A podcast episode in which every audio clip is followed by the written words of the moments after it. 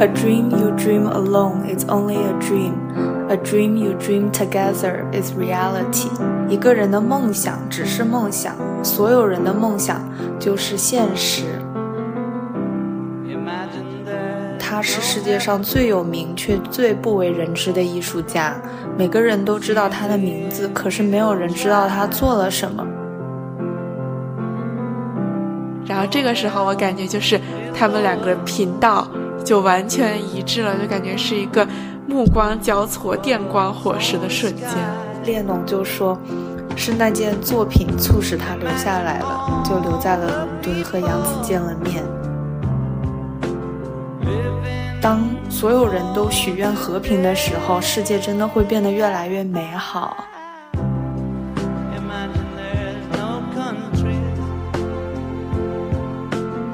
大家好，欢迎收听 Bubble Wrap 泡泡纸，我是佳怡，我是蓝，我们是在伦敦和洛杉矶学习、生活、工作的艺术策展人。在这档节目中，我们分享艺术与生活中被泡泡纸保护的珍贵时刻，和带给我们捏爆泡泡纸一样感觉的解压瞬间。兰这周已经从洛杉矶回到了伦敦，然后他刚回到伦敦就马不停蹄的开始看展，嗯，然后上周也是去看了非常让我羡慕的 Yoko Ono 小野洋子在 Tate Modern 的个人回顾展，所以这一期我们也是围绕着这个展览，想来给大家介绍一下 Yoko Ono 这位艺术家。因为这期的内容比较多，所以我们就直奔主题吧。这个展览的题目呢，叫做 Music of the Mind，翻译可以是心灵的音乐。这是 Yoko Ono 小野洋子在 Tate Modern 的个人回顾展，横跨了他七十年的艺术生涯。从一九五零年的艺术创作到现在，有展出小野创作的乐谱、指令艺术、装置，其中包括有许多观众互动和参与的作品，所以还是一个非常有趣的展览。然后还有摄影等影像，有两百多件作品。这位艺术家。小野洋子呢，她是上世纪六十年代最活跃、影响最大的先锋艺术家之一。她的艺术实践呢，主要是在行为艺术、观念艺术、实验电影和音乐等领域。我觉得是一位非常杰出的女性艺术家。嗯，然后他的艺术是围绕着想要激发观众想象力的这么一个初心去展开的。他主要呢是希望通过艺术把人连接在一起。他也非常活跃于一些社会运动啊，特别是呼吁世界和平的一些运动中。这次展览前言，我就看到。他们放了一个小野洋子说过的两句话，然后我觉得特能打动我。那两句话是：“A dream you dream alone is only a dream. A dream you dream together is reality.” 然后翻译过来就是说，一个人的梦想只是梦想，所有人的梦想就是现实。我觉得这也是我看完这个展览之后。感受很深的一件事情，因为这个展览里面很多装置是可以观众去互动的。然后呢，你作为一个局外人，或者说没有参与到这些艺术里面的一个观众的话，你就会看到有很多陌生人会聚在一起，比如说是去用笔画一个白色的墙啊。等等，然后呢，你自己也参与到其中，然后或者是在外面的许愿树许愿，就会真的觉得，当所有人都许愿和平的时候，世界真的会变得越来越美好。对，然后因为小野洋子呢，她之前就活跃在东京。纽约还有伦敦嘛，然后这次展览的题目其实也是取自他一九六六年和一九六七年在伦敦还有 Liverpool 举办的一系列音乐会和活动，然后他的名字就叫 Music of the Mind。然后其实小野洋子就一直觉得说，对他而言，唯一存在的声音就是心灵的声音。在心灵的世界里，事物扩散并超越时间，所以说他的其实很多音乐啊，或者说是跟声音有关的艺术作品，跟 silence 跟静其实也很有关系，主要就是我们心里面想象中的声音。嗯，这个很有意思。对，然后那这大概就是这位艺术家的简短的介绍吧。那我其实挺好奇的，佳怡，你是怎么一开始了解到这位艺术家的呢？对我，就是我前两天我跟兰在聊这个艺术家和这期播客嘛，然后我们就发现我们了解小野洋子的这个过程是完全不同的。就是我感觉我可能代表很多。就是非艺术观众对 Yoko Ono 的了解的顺序，嗯，其实我也并不是 Beatles 的粉丝，甚至我不觉得我听过很多 Beatles 的音乐，但是可能耳濡目染的，我首先知道 John Lennon 约翰列侬是就是 Beatles 的主唱嘛，然后由 John Lennon 知道了小野洋子是 John Lennon 的妻子。是从这个音乐语境里知道的，在音乐语境里很神奇的，就是在音乐语境里，我对应的是中文和就是日语汉字里面的这两个名字，就是是约翰列侬和小野洋子。然后，但是到后面到大学本科艺术史课学到。就是我上了一门课叫《一八五零年后的女性艺术》，这堂课里面我们讲到了呃 Yoko Ono 的 cut piece，然后 Yoko Ono 这个名字就作为一个当代女性艺术家的名字。留在了我的这个印象里，所以对我来讲，小野洋子和 Yoko Ono 这两个名字有一点中英文上的割裂，就是好像小野洋子对我来讲代表的更多是她作为张靓颖的妻子，然后做在这种大众娱乐视野下的一个存在，但是 Yoko Ono 更是那个做很多实验性艺术的那个女性艺术家的。形象，但是我是先知道了，呃，披头士乐队才知道的 Yoko Ono。你知道吗？我是因为看了这个展，我才知道张兰能是谁啊！真的吗？真的，我就感觉我这个时代后置到一种夸张的境界，而且我是因为这个展知道了。张 Lennon，我才去听了他的那首歌，叫《Imagine》。对你那天给我听的时候，我还在想，就是因为你给我描述的感觉，那是一首新的歌，然后我想这一定是一首非常小众的歌。然后当他开始唱起来的时候，我就说，嗯，真的。然后我看完这个展之后，就单曲循环播放了《Imagine》好久，我都感觉。我真的就是时代后置了，对，嗯，可以把这个当做我们这一期的 BGM，真的，嗯哼，我也是到了这个展之后才知道，原来张 Lennon 是 Beatles 的主唱，但是你是知道 Beatles，但是你不知道这个里面有谁，是不是？对对对，嗯，对 Beatles 的粉丝就是表达一下。对我的无知感到抱歉。对，嗯，他们两个的不管是感情关系也好，或者是说这种艺术合作关系也好，我都被他们两个人深深的打动。嗯，然后因为大多数人知道他是因为他是列侬的遗孀嘛。对于小野洋子有很多讨论吧。列侬曾经说过。嗯，他是世界上最有名却最不为人知的艺术家。每个人都知道他的名字，可是没有人知道他做了什么。就我也觉得，其实 Tay Modern 这次的大型回顾展也更好的让世人去了解他作为一个独立艺术家的。作品跟生涯，嗯，对，而且我觉得很有意思的是，就是 Yoko 并不是在认识了列侬之后才开始的创作。其实今天我们要讲到的很多作品是，甚至是他们两个相遇之前，就是他整个人的体系已经是一个很完整的体系。我甚至觉得他后期对 John Lennon 音乐创作的影响是比 John Lennon 对于他的影响要更大的。嗯，同意。那么我们就先是给大家做一些他的嗯背景的这么一个铺垫，然后根据他这个人生的时间线，也根据展览的时间线，让大家边和我们云看展边了解艺术家的故事。好，小野洋子于一九三三年二月十八日出生于日本的东京，然后嗯，他的。出生的家庭其实我觉得不亚于我们前期聊的 Antony Gormley，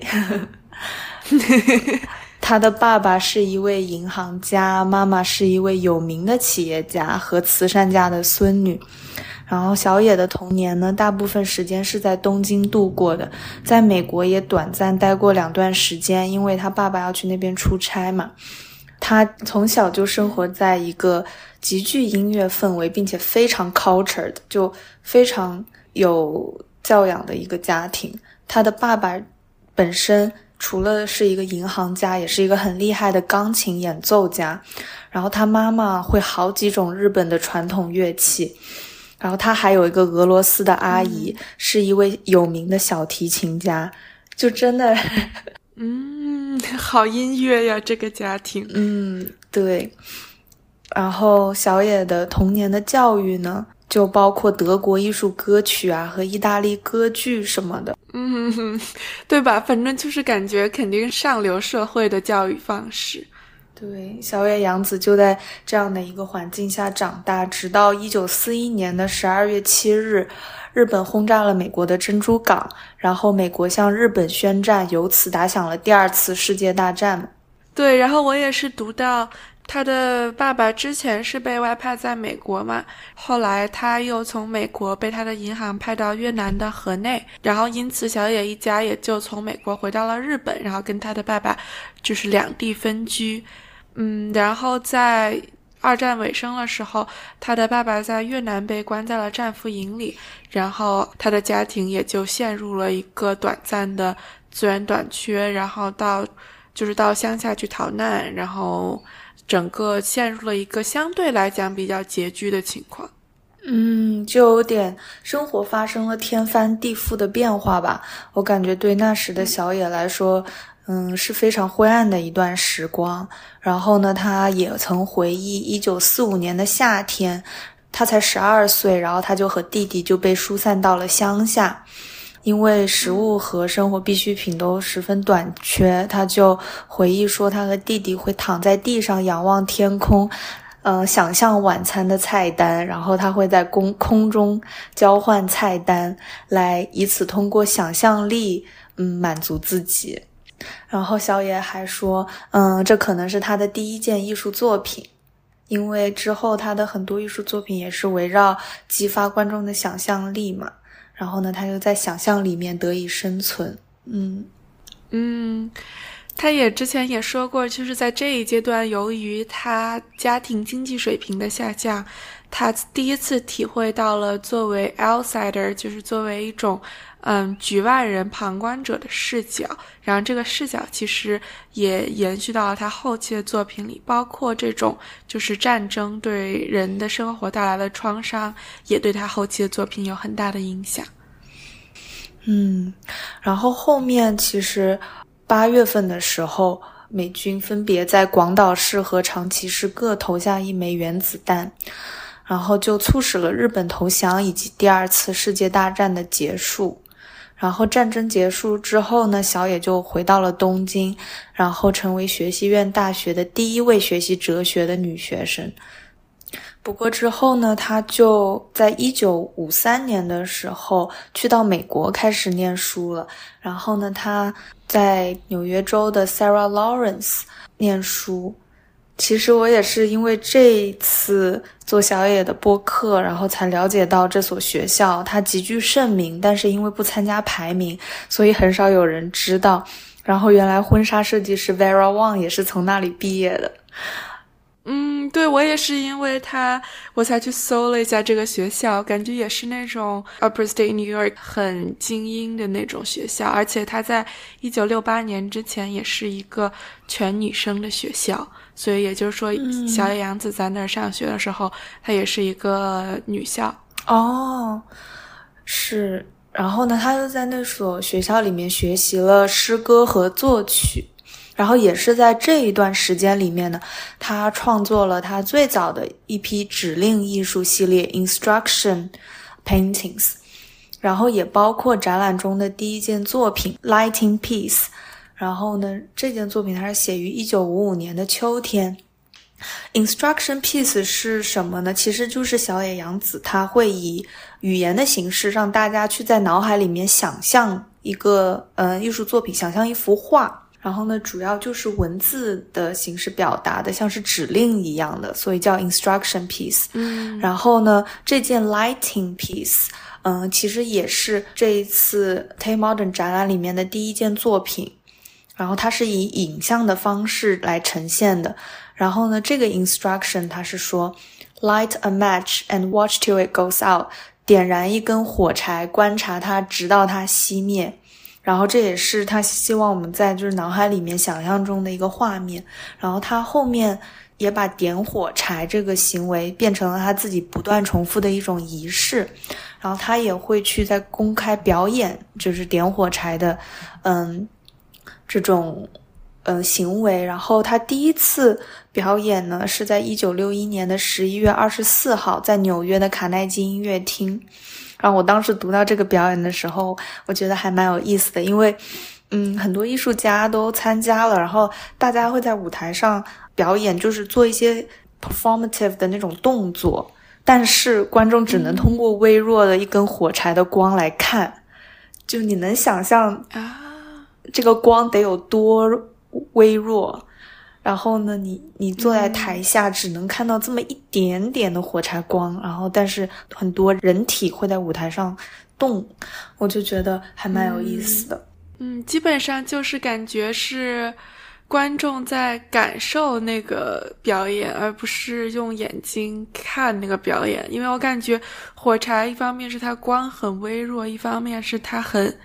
它很敏感。就是空气中的波动会对火柴有很大的影响，这感觉是就是很多时候我们眼睛捕捉不到的动作。嗯，确实，而且小野嗯的很多作品是跟激发你想象力有关的，所以其实他就给你一个很小的 hint，很小的提示，就这个火柴光能够让你看到一点点的动作，然后你就可以开始去想象他们到底在舞台上表演些什么。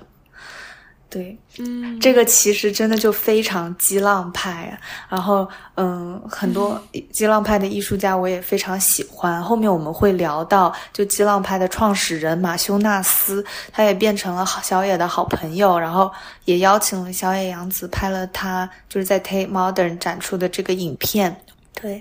嗯，然后呢，之后他在 Sarah Lawrence 上学。过一年吧，就辍学了，然后搬到了曼哈顿，和一位叫做伊柳惠的这个在茱莉亚受过训练的日本作曲家和钢琴家私奔了。这也是他的第一段婚姻吧。嗯，然后呢，我们就到了一九六零年，然后，嗯，他在纽约的 A Hundred Twelve Chambers Street，嗯，租了一间公寓。感觉是一个阁楼，然后也包括一个类似天台这么一片区域嘛。然后他就会在那里做很多实验性的艺术实践，然后也很多是跟指令艺术有关的，就是他会去实现他写的这些指令艺术。比如有一个作品叫做 “Painting to be stepped on”，嗯，要要被去踩的一个一幅画。对，然后呢，这件作品其实。在嗯，这个点火柴的影像的下一个房间里面，就有一系列的这个展品，都是嗯，他整林作品的一个现实的呈现，或者说是嗯，照片记录的形式呈现的。然后我跟我朋友就看到地上有这么一个黑色的几何图形，然后就贴了一个很随意的纸条，上面就手写的这几行字：“Painting to be stepped on。”然后我就踩了一圈。对，为他的这个创呃作品做出了贡献。然后很有意思的是，就是不知道大家知不知道野口勇这个艺术家。然后他当时在纽约，然后呢也去小野洋子的阁楼，会去参加这些活动。然后他还带了一双很精致的拖鞋去踩这幅画。对，我就感觉挺可爱的，想到野口友的形象，跟他小心翼翼的样子。对，然后他在这个阁楼里面做的很多音乐会，参加的人包括很多我们现在都能知道的名字，就比如说他第一场音乐会来的人是 John Cage，约翰凯奇。然后这个音艺术家，我们在上一期聊李希特的时候也有聊到，嗯，做很多实验性音乐，然后他怎么认识到的呢？其实也是因为他当时的嗯老公伊柳会是张 Cage 的学生，然后其实他们这些艺术家当时也会呃跟一个。机构教育机构有关系，就是黑山学院 （Black Mountain College）。然后这个学院其实也非常神奇，因为像我们现在知道的 Cy Twombly、Ruth Asava，然后 William de Kooning、Robert Rauschenberg 这些大名鼎鼎的艺术家，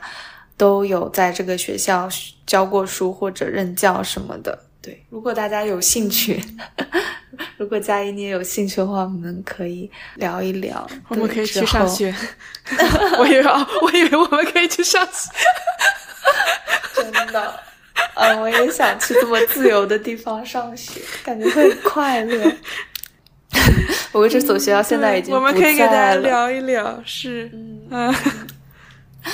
之后，像当时，嗯，纽约。很多人都知道的佩吉·古根海姆带来了像马克森·斯特、杜尚等人来参加，所以就一整个是一个聚集了非常非常多充满活力和艺术精神的地方，各种想法不停的碰撞吧。然后呢，就来到了一九六一年，小野洋子是在纽约的 A.G 画廊举办了第一场个人展览，然后有超过十五件指定艺术的作品。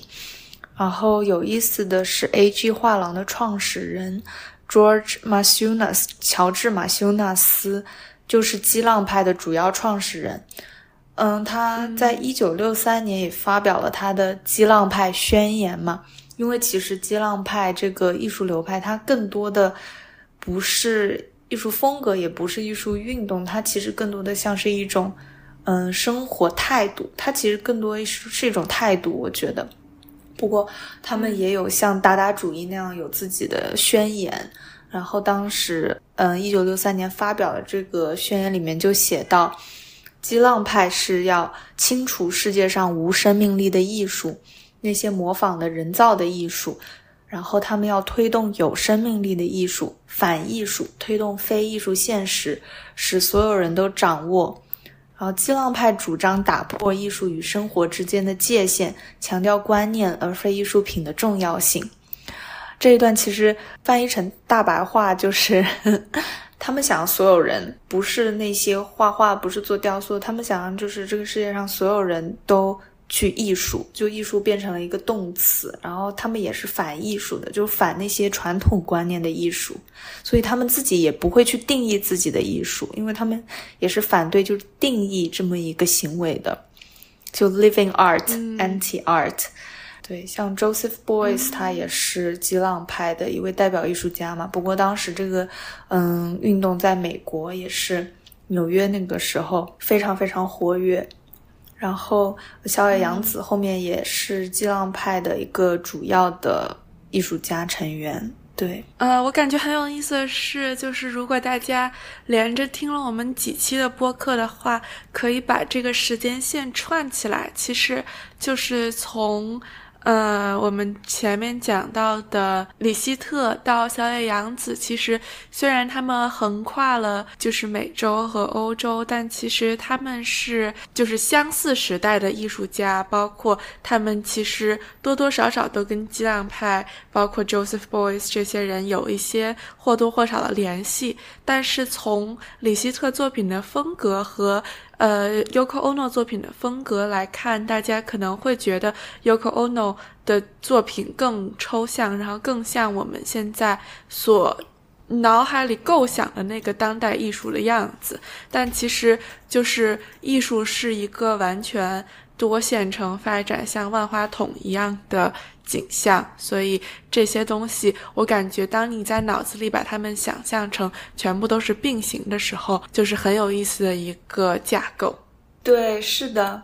然后我刚刚也突然想到，像万花筒一样的这种发展吧，也跟战争有一点关系。可能因为我就想到说，一战刚刚结束的那段时间，很多艺术家都去瑞士了嘛，然后。那里作为一个中立国家，也滋养了很多像达达主义的艺术家。嗯，然后达达他当时的这种先锋概念、反艺术的这种概念，感觉也影响了这个激浪派的一些成员。对，嗯，对，对。然后回到这个展览现场的话，嗯，我们现在在这个 instruction painting 的这个房间，也可以看到墙上会有一排都是 instruction painting，墙上会有。嗯，日语，然后呢，下面是英文翻译，然后我读一个一个 instruction painting 给大家感受一下吧。我选的这个是 smoke painting，因为我觉得它雾蒙蒙的很好想象。就是他说 ，light a canvas or any finished painting with a cigarette at any time for any length of time. See the smoke movement. The painting ends when the whole canvas or painting is gone. 然后写于一九六一年的夏天，然后他的意思就是说，想象用香烟点燃一个画布或者一幅画，直到它消失在烟雾中。然后我读完这个，我脑海里就非常有画面感，就是 一个雾蒙蒙的，然后一个抽象的画，然后呢，直到烟就是把它给覆盖住了，然后直到什么都看不见。我 就觉得很有诗意，这好美啊！是的，而且我特别喜欢他说，“The painting ends when the whole canvas or the painting is gone。”他不是说 “the painting's done”，“the painting's finished”，他是说 “the painting ends”，就是他把 painting 的动词性和就是它的这个过程性描述的很好，然后包括就可以想象，哪怕是你把那个东西烧掉了之后。它烟雾消散需要一段时间，然后这整个过程都是这个行为的一部分。嗯，是的。 然后这个空间还有一个很有意思的一个作品，就是它是以一个悬挂在空中的大大的白色的画布，中间有个洞。我感觉一开始就是没有什么人会去跟它互动，因为。大家没有看展签，但是我去看了展签嘛，然后我就知道这幅作品叫 Painting to Shake Hands，就是那个洞是给你用来握手的，然后所以我就斗胆，我就斗胆去站到了这个画布的后面，把手伸进去，然后跟我朋友握手，然后就拍下了在 show notes 里面的这张照片。哦，这个好有意思，你知道，你一开始你发这个时候，我以为是就是。跟艺术家握手，啊，不是，他其实是说任何陌生人吧，就是你走到画布后面，伸出你的手，然后呢，他其实想要就是说陌生人跟你握手，然后你们根本就看不到对方，你只能通过握手来交流，好有意思啊，好喜欢这个，是的，然后其实呢，他的这些很多指令艺术，嗯的这种。描述的作品吧，也在整个展览空间都有一个呈现。然后我们会把所有参与性互动作品都放到后面，跟他跟大家具体描述一下，具体讨论一下。然后我们现在按时间线呢，就到了他下一个阶段，就是他发表他的诗集《Grapefruit》这个阶段。嗯，然后他是在一一九六二年的时候回到了东京，然后在这段时间呢，认识了电影制作人 Anthony Cox，然后呢，他和 Cox 的女儿呢 Kyoko 也于一九六三年出生。在日本，然后是在他女儿出生的后一年，他出版了诗集《Grapefruit》，其实，在展览里面也有大概提到。他出版诗集跟他女儿出生也很有关系。然后为什么叫 grapefruit 柚子呢？嗯，是因为柚子对小野来说是一个反复出现的主题，他很喜欢这个水果，并且，嗯，他把柚子看作是橙子和柠檬的混合体。然后对他而言呢，它就代表了东西方在我生活中的两种文化。嗯，然后因为它是个混合体嘛，所以也反映了它作为一个精神混合体的身份。无论是在日本还是在美国，它都没有归属感。嗯，是的，嗯。然后我再读一个，嗯，在这个诗集里面的一段小诗吧，我觉得特别美。Cloud piece, imagine the clouds dripping, dig a hole in your garden to put it in. 啊，就是想象一下那个云都在滴落，然后呢，让你去在你的花园里面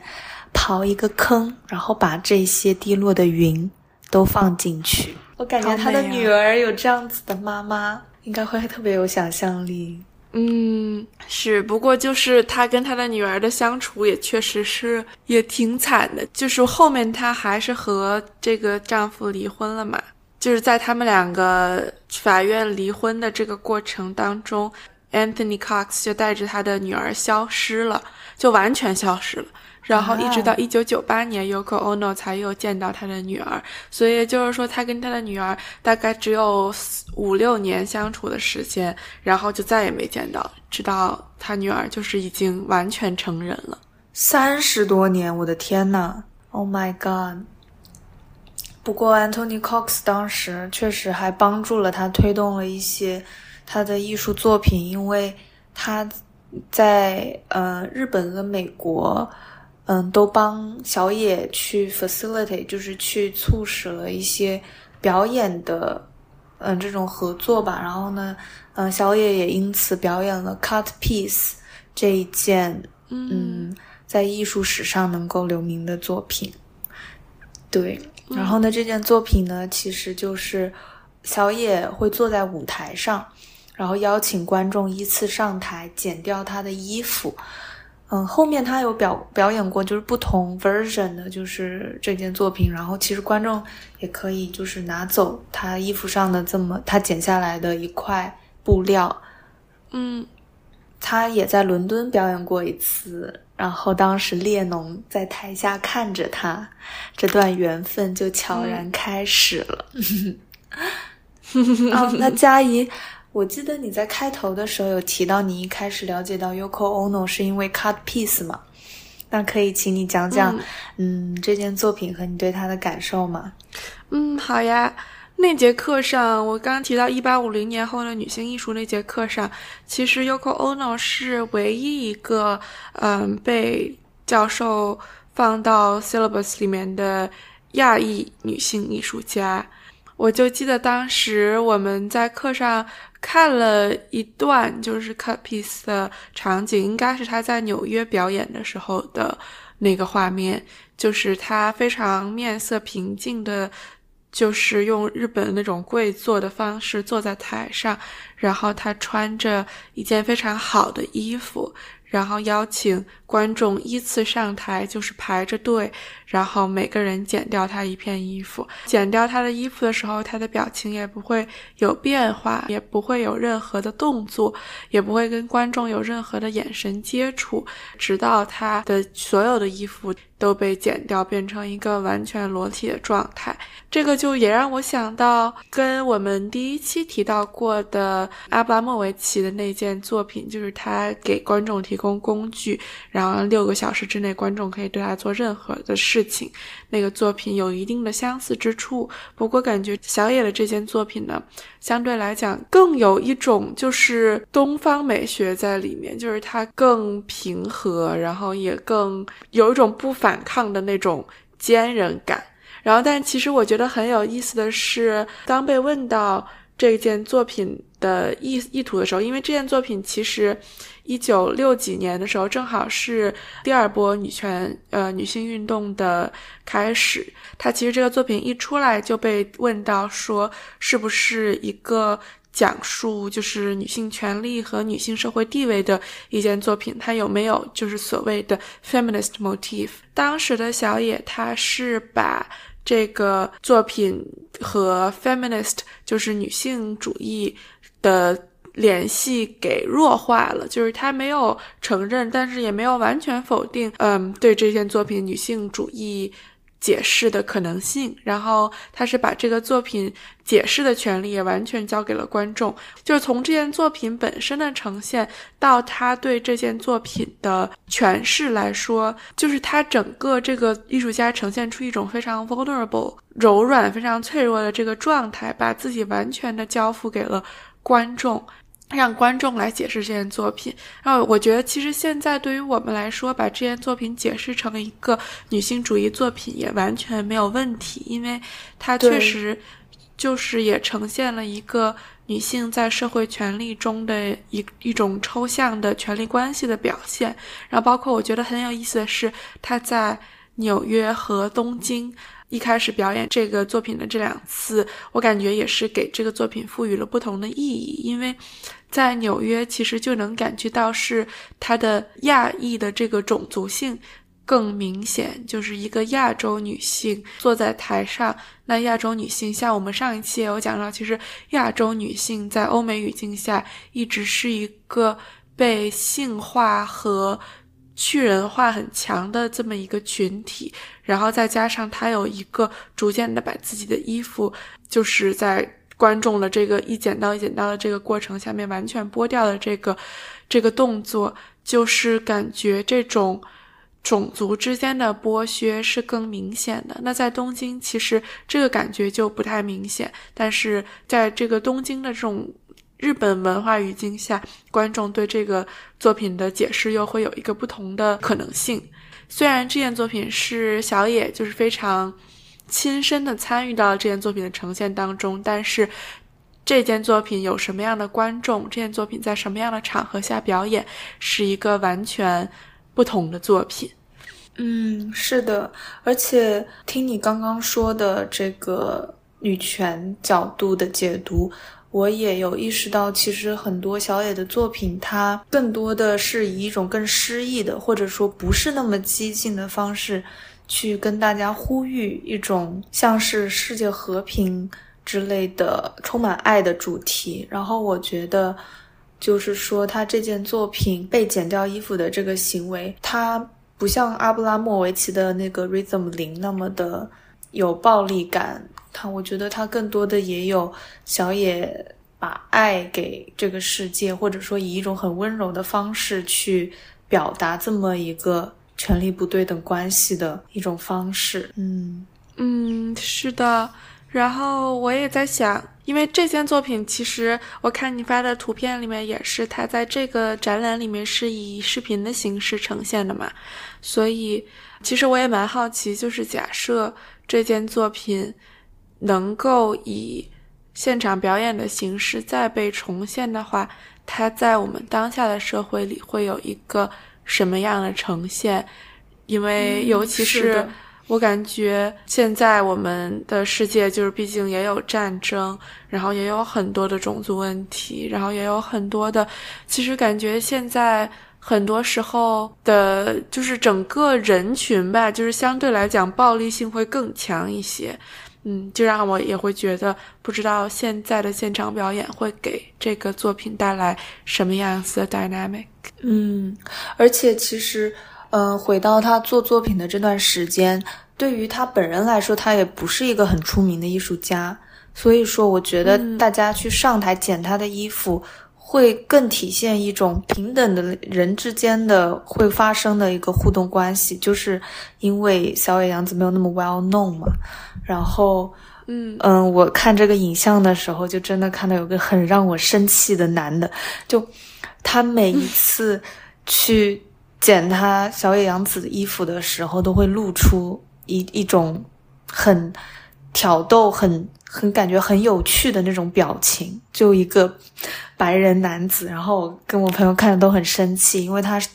上台剪了两次，就第一次他是第一个把小野洋子胸部的这个布料给剪下的人，然后呢，他第二次上台就更过分，他会他把整个小野洋子的 t shirt。嗯，中间直接就是从胸开始剪剪穿，然后呢，最后还把他肩带都剪掉了，然后呢，整个垃圾人真的，嗯，而且那个镜头还放大，然后就放大到了他的脸，就他就露出一种嗯自己非常享受这个娱乐的过程，然后呢又很就很玩味的那种表情。对，就是我感觉真的很难想象。我最近就是遇到了很多次这样的这样的假设，我会感觉大家都是像我们一样有 consciousness，然后有就是基本的一些正常认知的人。但是，就是我最近遇到了几次，就是我真的发现。就是现在的世界上，还是我们生活的这个，就是所谓的这个跟艺术打交道的这个圈子里，也有还有很多像你刚刚描述的这种人这样的人。所以我感觉，假设现在这个作品如果再被表演的话，也是一个社会实验。就是你能看到，其实不管在社会的哪个角落。哪个圈层、哪个话语体系里面，他其实这样子的人还是存在的。一方面，我们可能会觉得大家现在是忌惮于舆论、忌惮于网络，然后忌惮于小野洋子，他可能是一个有名的艺术家。但是，我觉得另外一方面，就是无论在什么样的话语语境下，就是他还是会走到台上去把他的衣服给完全的剪开。嗯，是的。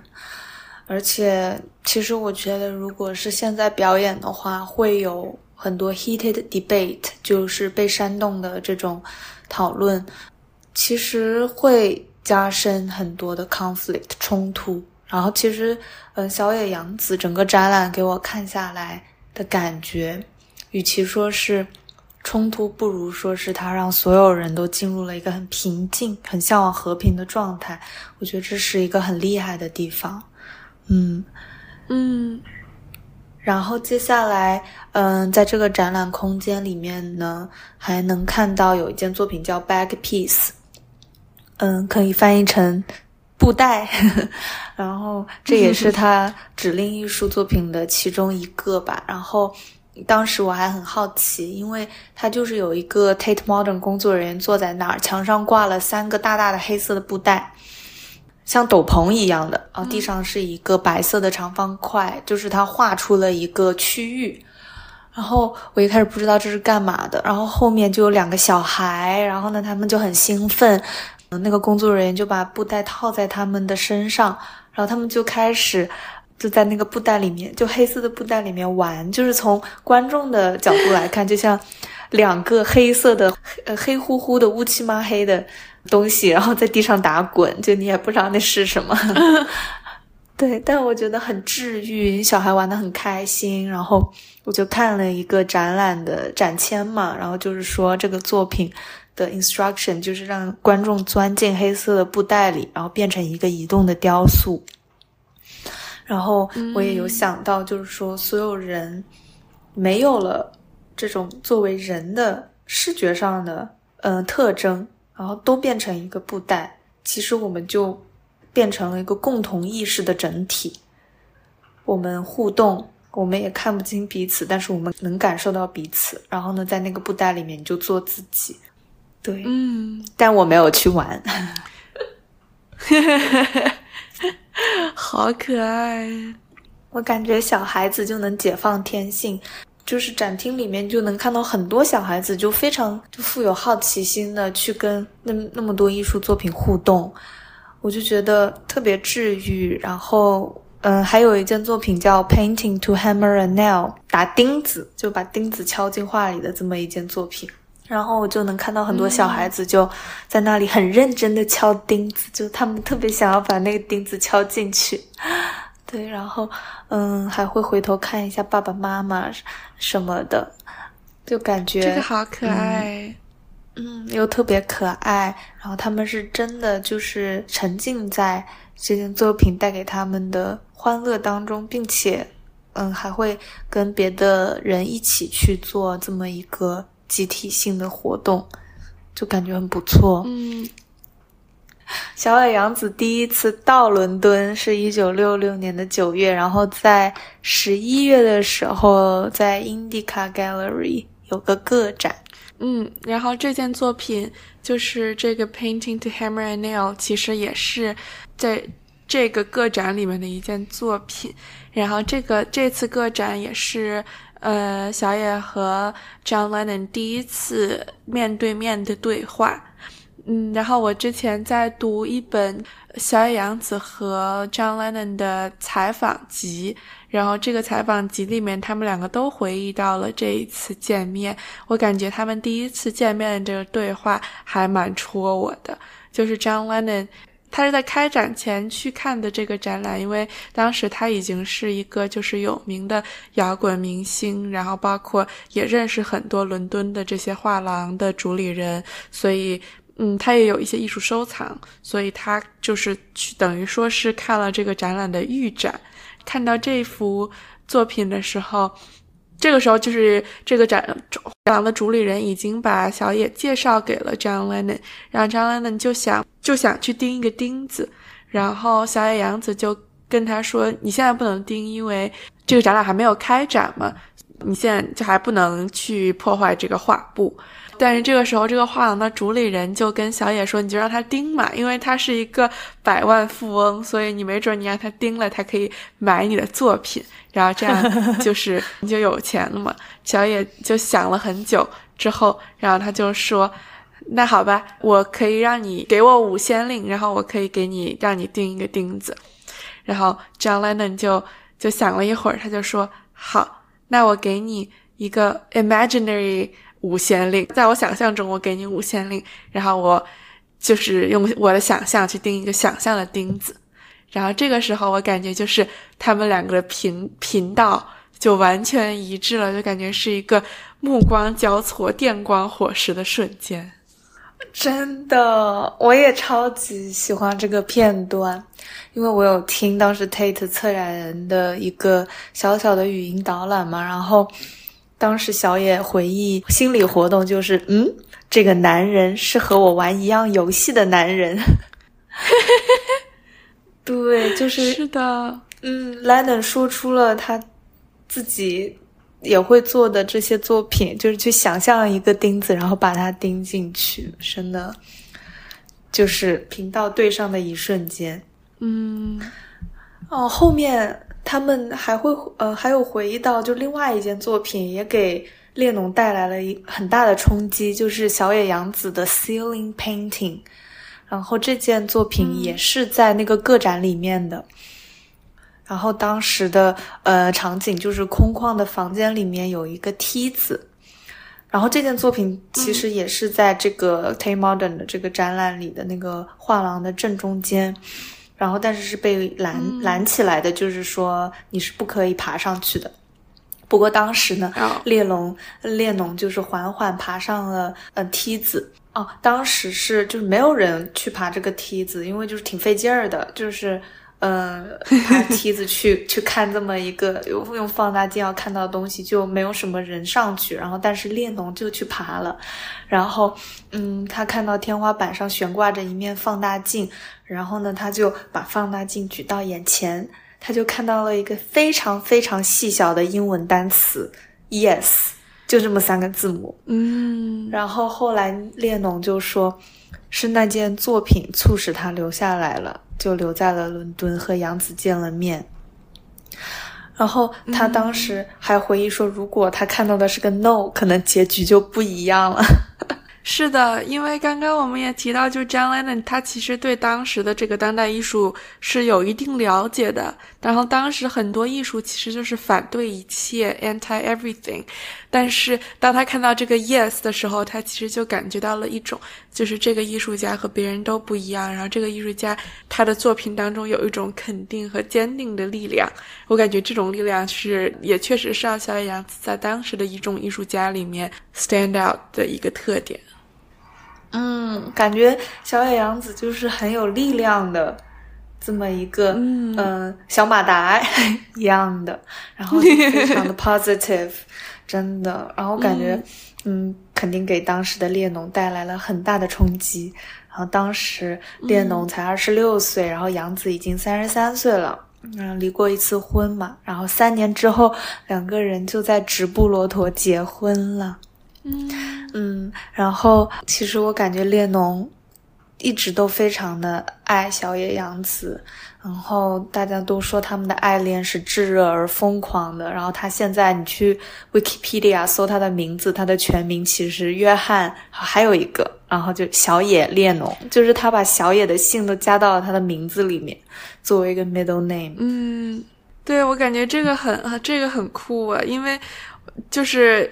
大家应该也知道嘛，就是在欧美很多女性结婚了之后会冠就是丈夫的姓，把她自己的名字变掉。然后其实小野她是把自己的名字往前移了一位，她就变成了 Yoko Ono Lennon。然后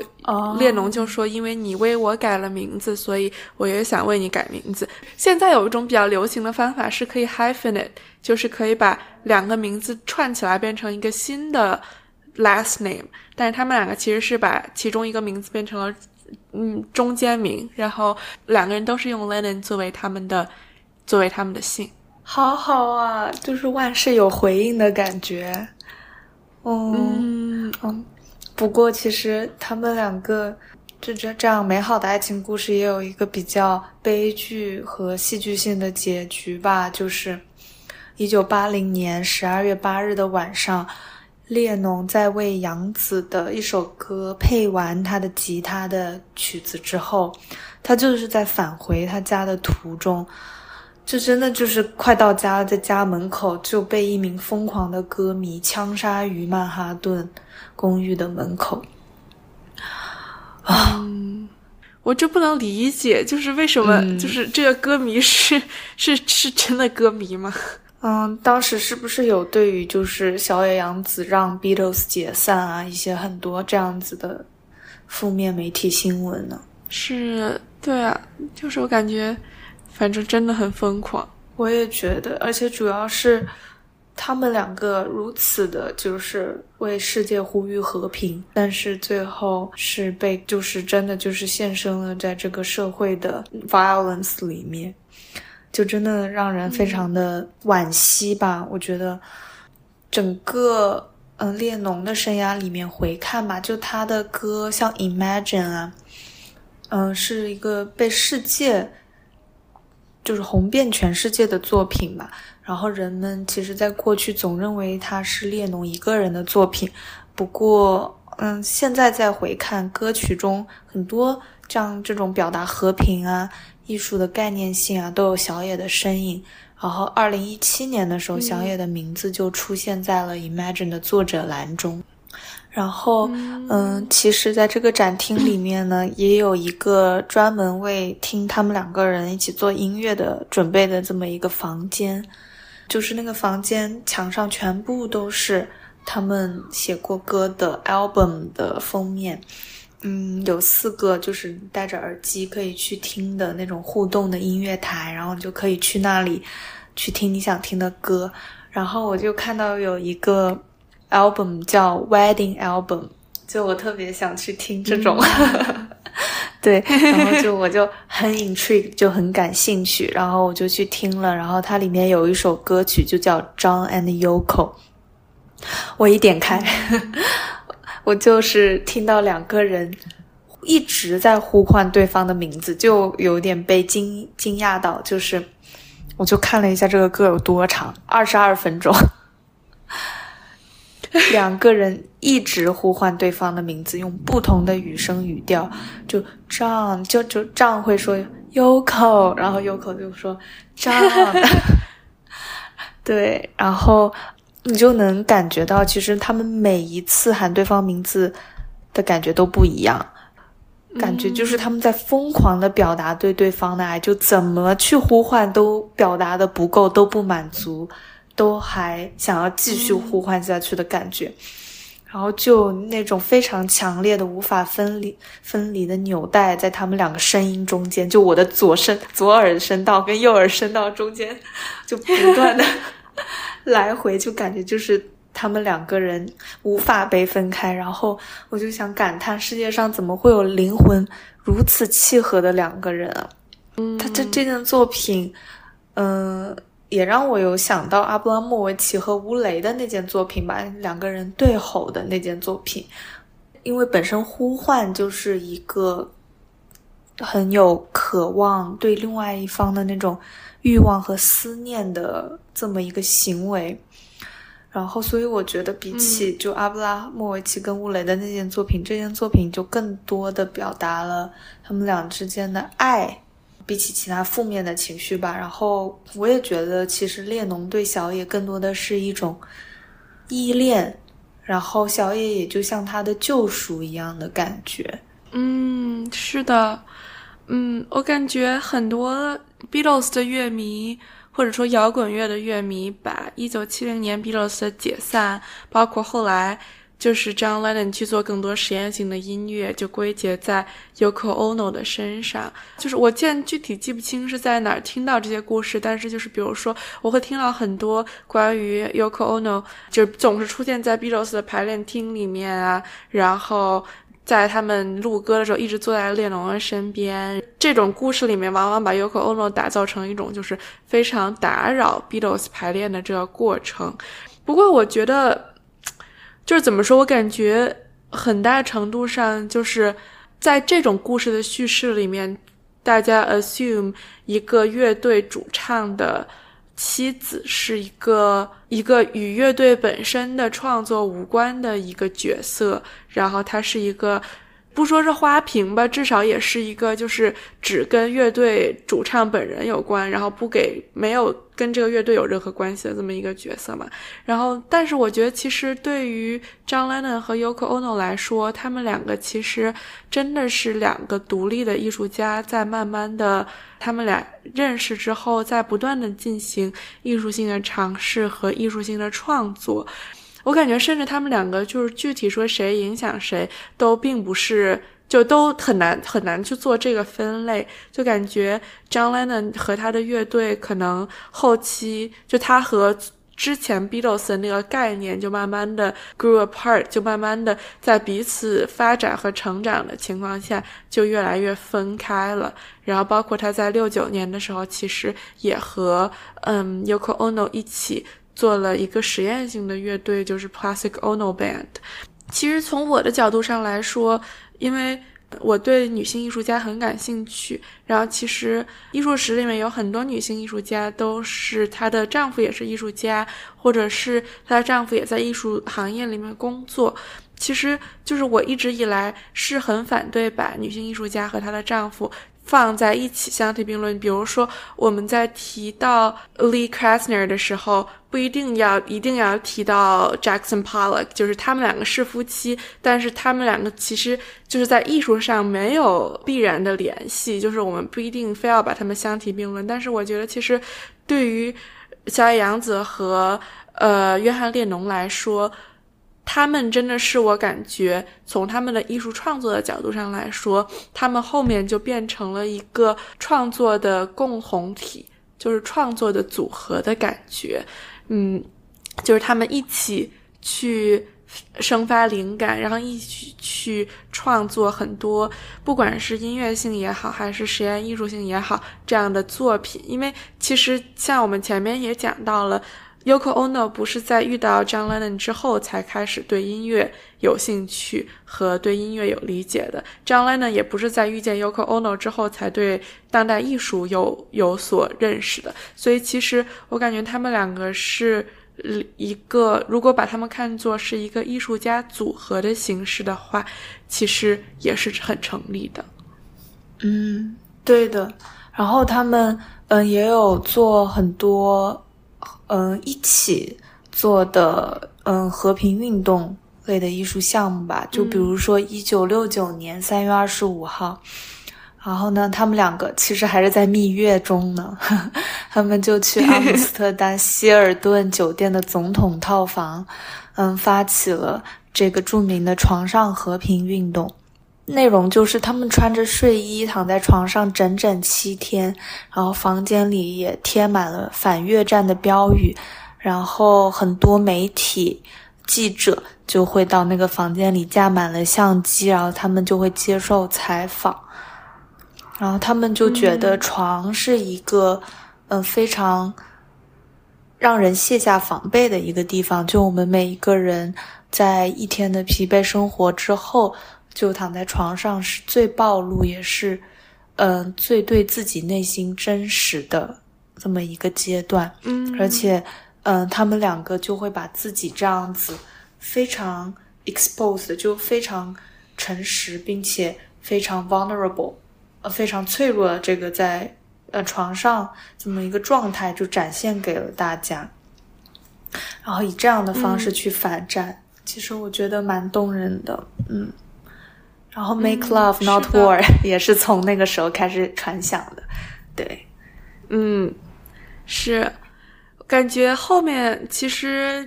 我们前面也铺垫到了嘛，就是 Yoko Ono 他其实一直以来是一个对战争，就是从从他的人生经历和他对战争的理解上，都是一个对战争持非常反对意见的这么一个人。嗯，不过就是我也就是想想给大家呈现，就是说 Yoko Ono 他并不是一个没有艺术家是一个完美的艺术家，没有艺术家是一个完美的人。然后很多他们当时说的话，其实我感觉某种程度上也是为了为了强化他们反战的这个。这个形象，这个 IP 来，其实做了一些某种意义上的夸大的言论。这些言论，我感觉就是大家要把它辩证着听。嗯，比如说他当他在接受采访，问到他对于二战，就是假设他有机会去阻止希特勒。的话，他会有什么样的方法？然后他就说：“如果我是一个犹太裔的女孩，我会去接近他，然后成为他的女朋友。当我跟他就是在一起十天，当我们就是生活在一起，当我们就是在床上待了十天之后，他就会接受我的想法。然后他就说这是一种 communication，然后 making love is a great way of communicating，就是有一点超过，而且真的是就是。”虽然她也是一个亚裔女性，但是她无视了很多，就是当时被希特勒迫害的犹太人所能够接触到的资源和他们所面临的痛苦吧。就是这些所所有的客观条件都被她的这种理想化的假设给取代了。就我感觉。就是当你把它推演到这一步的时候，它就有一点像一个 cult figure。但是如果你就是看他的想法的话，他的想法是很好的。我现在心情非常复杂。啊，就是你给我读了这段话之后，小野洋子在我心中的形象又有一点点坍塌了，减分了。对吧？但是我感觉也确实就是，因为我们现在是，比如说三波女权运动之后，到现在甚至第三波到第四波女权运动之后的结果，我感觉到当他在站在第二波女权运动的开始的时候，就是当时这句话本身就已经很 controversial，但在我们看来，它就相对来讲问题更大。嗯，但是就把它放在时代的背景下和。就是透过这个话去看他当时的想法的话，觉得可理解，但是不可接受。就是他把这个二战问题想的太简单了一点，但是可能也是因为他做了床上和平运动化的，对对，标语化的。但是作为一个公众人物形象，他说这句话其实问题真的蛮大的，就是他传播的这种想法。就是不仅把这个政治问题简单化了，还还带有一点贬低女性的角度。嗯，是的，复杂复杂的心情。不过没关系，我还是可以讲完这个播客的。嗯，然后 Yoko Ono 和 John Lennon 他们还把。Acorn 就是橡果，作为和平的象征，然后寄给世界各地的国家的首相，然后希望他们去种下这个和平的树。然后我感觉就是对于我和兰来说，橡树和橡果可能对于我们两个来说也有就是某种程度上特别的意义，就是因为我会想到我们的大学里面也有很多橡树，然后曾几何时我们的校徽上也是。曾几何时，我们的校徽上也是有橡果的。现在我们校徽上连和平的象征都没有。是啊，哎，你知道吗？我在我们大学的时候，我有一次还买了，就是纽约 MoMA 的那个，它不是有一个种橡果和一个种牛油果的一个小玻璃瓶吗？就你可以啊，对。种种橡果或者牛油果，它大小不一样，然后我就买了那个橡橡果的，然后我就真的去种了，因为我想咱们学校树橡果这么多，随便捡一个回来吧。我就实验了十颗，然后我就成功了。然后他就陪伴 我度过了大四的那一年。哇，好好好好酷啊！嗯，就是它长出来的那那几片叶子，真的翠绿翠绿的，可好看了。但是好像如果你要让它真的变成一棵树的话，你就得把它埋到土里，因为它这个就是水培的嘛。不过我也没有那么大的雄心壮志。哇！不过我都不知道那些掉下来的橡果是可以是可以就是直接发，就是直接种下去可以发芽的。可以的，就是你先用嗯沾满浸湿了水的那个布，然后把它们包着，然后等它们有点芽了之后，就把它们放到那个小瓶口上，然后底下灌满水，然后你就慢慢等着它长大。然后真的就我就在寝室里一边。嗯，写我的这个研究生申请论文，一边就看着我这颗小小的橡树芽，哎，就特别有希望。是的，是的，很有希望的感觉。好可爱呀！真的，在此真的要我们学校把学校的 logo 换了。然后，其实我感觉换完之后，从现在我们了解这个，我们就是不是我们不是说我们学校的那个跟。Yoko Ono 和 John Lennon 的这个橡果的意思有什么关系啊？但是就是从它的这个校徽的变迁上来看，他就把它从一个更女性化，然后更平和的这么一个形象，就是现在的校徽完全是一个军事化的男性的，就是非常 masculine 的那种样子，就让我感觉很不能接受。是，就感觉有点像美国男子橄榄球队的那种队队徽，真的真的很傻，真的是。哎，不过有一说一，我真的很好奇，就是这个作品它的 feedback，就是他不是给世界各地的首相都寄了 acorn 吗？那他们到底有没有种下呢？我也想知道，并没有看到这方面的记录。感觉感觉，但是感觉，说实话，你把那个 acorn 种发给那些首相，其实他们可能也不会太 care 吧。就是他们就是感觉是一个 gesture。然不过就是 acorn 后来也变成他第二篇书，就是 instruction book 的嗯书名。然后他在二零一三年出版了这这个在 Grapefruit 之后出版了这个叫 Acorn 的书，然后里面也是有很多用用说明书、用引导的方式去引导读者用诗意的眼光看待身边的事物。那我就正好也给大家读一篇这个里面我最喜欢的一篇，它叫 Sky Piece。他就说，嗯，我先读英文的，然后再来翻译好了。他说：“The sky is not only above our heads; it extends all the way down to earth. Each time we raise our foot from the ground, we are walking in the sky. Walk around the city with that awareness. Check out how long you walked in the sky today.” 他就说，天空不只是我们头顶小小的一片，它也延伸到与土地相接的位置。所以，我们每一次抬起脚步，就是在天空中穿梭。 当你在城市中穿行的时候，带着这样的觉察，想象你今天在天空中走了多远，我就感觉这个整个给人一种很美很美的感觉。然后它也是一个真的，我非常建议听到这里的听众，就是当你今天在不管你在世界哪个角落，在城市里走路的时候，去想象这种感觉，就感觉整个人会有一种。更轻盈、更灵动的感觉，但是同时你又感觉你和这个世界，因为你脚踩的是地，但是你每一步都在天空里，就又给人一种安定的力量，又又给人一种就是很平静的感觉。哦，我真的觉得他的作品有那种把非常灰暗的现实世界，或者说非常普通的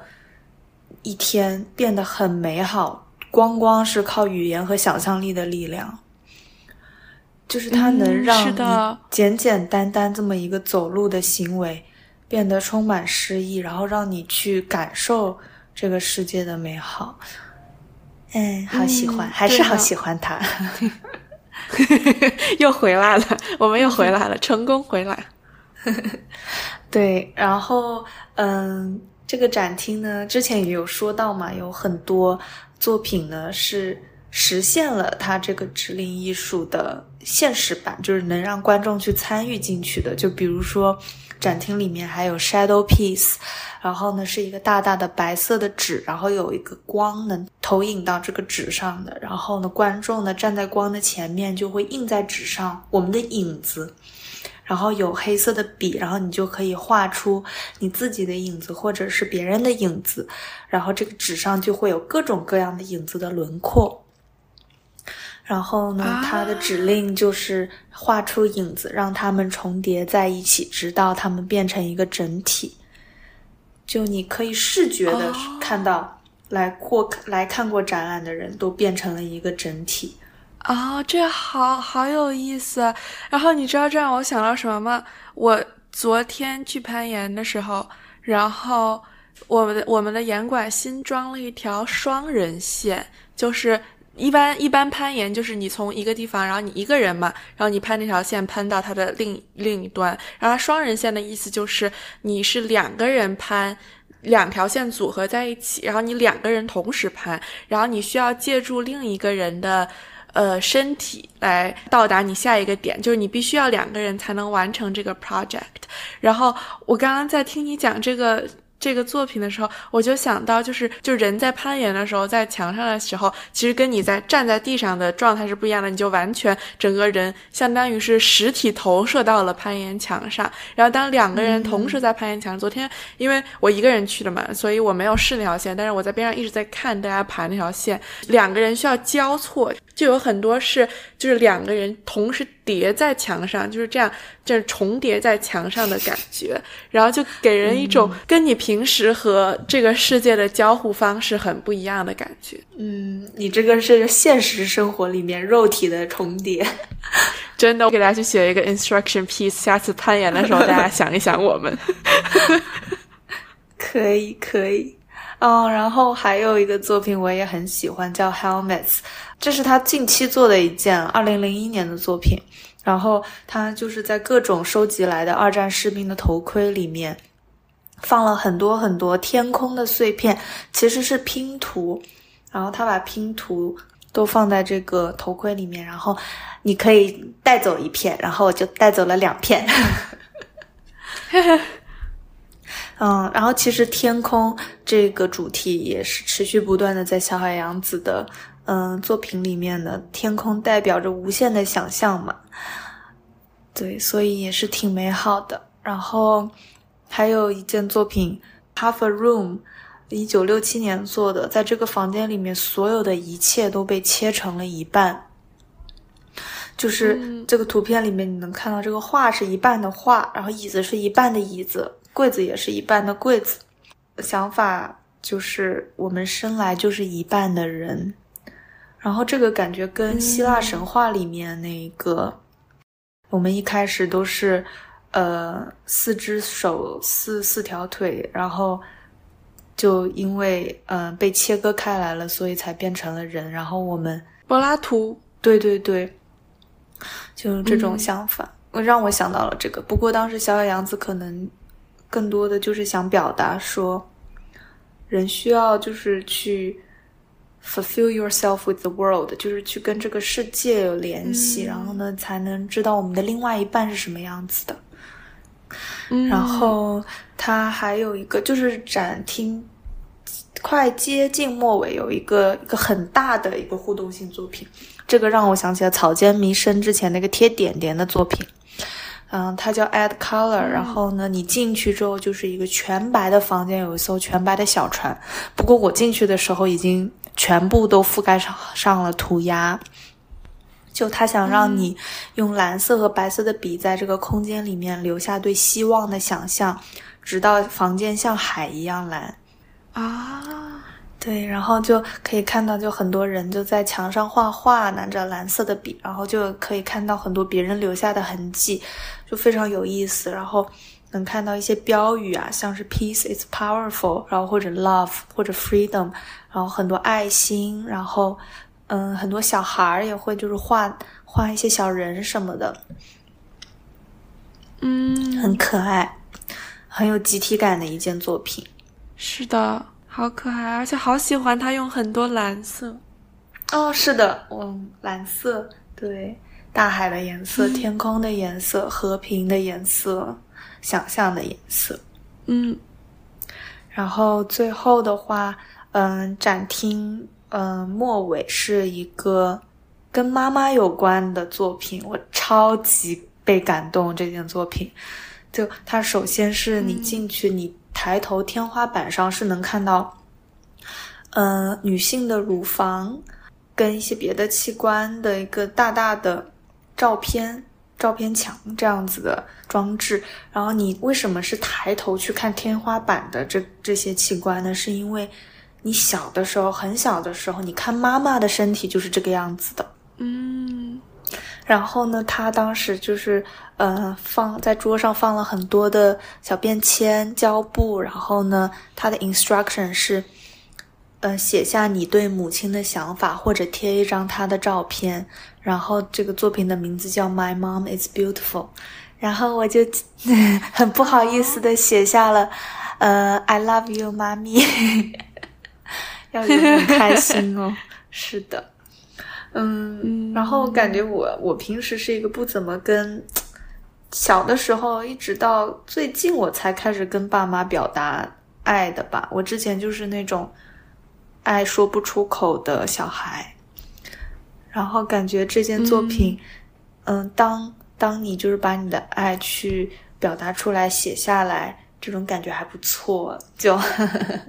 我也发给我妈妈看了，是。然后我在墙上还看到很多就是让人心碎的便签纸，然后上面就写 “I miss you”，就他们妈妈可能已经去世了。然后或者就是有一些可能家庭关系，或者说跟妈妈关系不是很好的，就有写说，Even though you are not responsible mother, I thank you for giving birth to me。这样子算和解了吧？就对，嗯。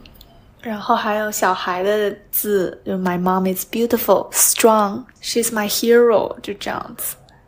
特别可爱哦，好好。然后最后出了展厅之后，就是一个两个很大很大的树，就在被搬到 Tate Modern 里面。然后它其实就是 Wish Tree，也是我最早了解到小野洋子的一件作品吧。就是你可以在这个嗯小小便签上面写下愿望，然后就挂在树上面。哦，好好，感觉就是我在读。小野洋子她的一些采访和对她的一些描述的时候，就是她和，呃，列侬他们两个其实一直是想用这种 non-violent 非暴力的方式去，嗯，抵抗战争，对抗世界的暴力，嗯，然后我感觉他达成这个目标的方式就是。换一个角度去观察世界，因为你不停的在自己的这个角度里面，其实就会就会有一种思维的固化。然后，当你换一个角度去观察这个世界的时候，往往你就不会那么冲动，然后会变得更平和。那我觉得，其实小野洋子他在做这些让观众就是参与性的这些艺术作品的时候，其实就是在每一个作品里面包包含了无数的视角和无数的。就是来自不同方向的想法，然后可以让这些作品给像，比如说我刚刚听你讲，就是跟关于妈妈的那一篇，就是其实你就会在这篇这个作品里面看到不同人对妈妈不同的想法，也会给你灵感，让你去写一些东西，然后也会让你能理解世界上的人跟他们的母亲相处的方式有。千百种的不同，在人生的不同阶段都会有不同的变化，甚至让我觉得他会有一点东方哲学的思想思维方式，就是说他把这个人的生命和人在世界上的存在的尺度无限放大，把时间线无限拉长，生死人和人之间的关系都变成了一种共生的循环，就让整个暴力失去了意义。是的。嗯，然后嗯，这个展览它还有一个很细节的点，就是展厅刚进去的时候，墙上有一行小字：“This room moves at the same speed as the clouds。”这个房间跟云朵移动的时间是一样的。啊，移动的速度是一样的。然后你离开展厅的时候，墙上还有一行非常小的字，就是写 “Many rooms, many dreams, many countries in the same space”，就真的会让你感觉跟这个世界上所有的不同、所有的一些冲突也好，都和解了。你们就是在一个空间里面，嗯，富有不同的。视角也好，来自不同的国家也好，有不一样的梦想也好，你们就是一起在这个展厅里面，你们就是是一个整体，你们来体验了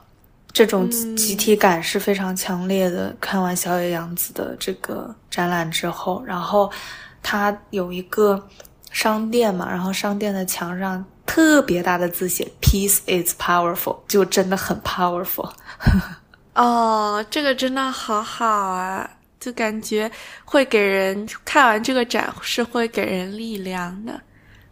对，而且感觉是去爱这个世界的勇气吧，就是你会觉得这个世界还是很美好，还是值得被爱的。嗯。然后最后就是，其实我自己还蛮好奇的一个问题。如果一直听我们节目的听众，大家也会知道，我们第一期其实就是讲了阿布拉莫维奇去年开展的在嗯伦敦 R A 的那个回顾大展。然后这次我们又见了另外一位当代女性艺术家的大型回顾展。嗯，就是两个展览我都没有能亲自去参与，虽然就是真的很想去，但是通过我们的描述，能感觉到这两个艺术家虽然他们都很强调观众。去亲身参与他们的展览，去看他们的展览。但是我还很好奇，就是你在整个观展的体验当中，包括你观察你周围的这个观众的环境和你看完展之后的感觉，这两个展览给你带来的感觉有什么相似之处和不同之处吗？首先，相似之处的话，肯定是都是两个女性艺术家的展览嘛。而且，其实整个他们宣传这两个艺术家的方式还是。挺像的，比如说海报就是他们一个个人形象，然后呃，R A 这个阿布拉莫维奇的展览配的就是 The Spirit in Any Condition Does Not Burn 这么一个 Does Not Burn 这么一个海报嘛。然后嗯，其实最大的不同呢，就是你看这两个展览的海报，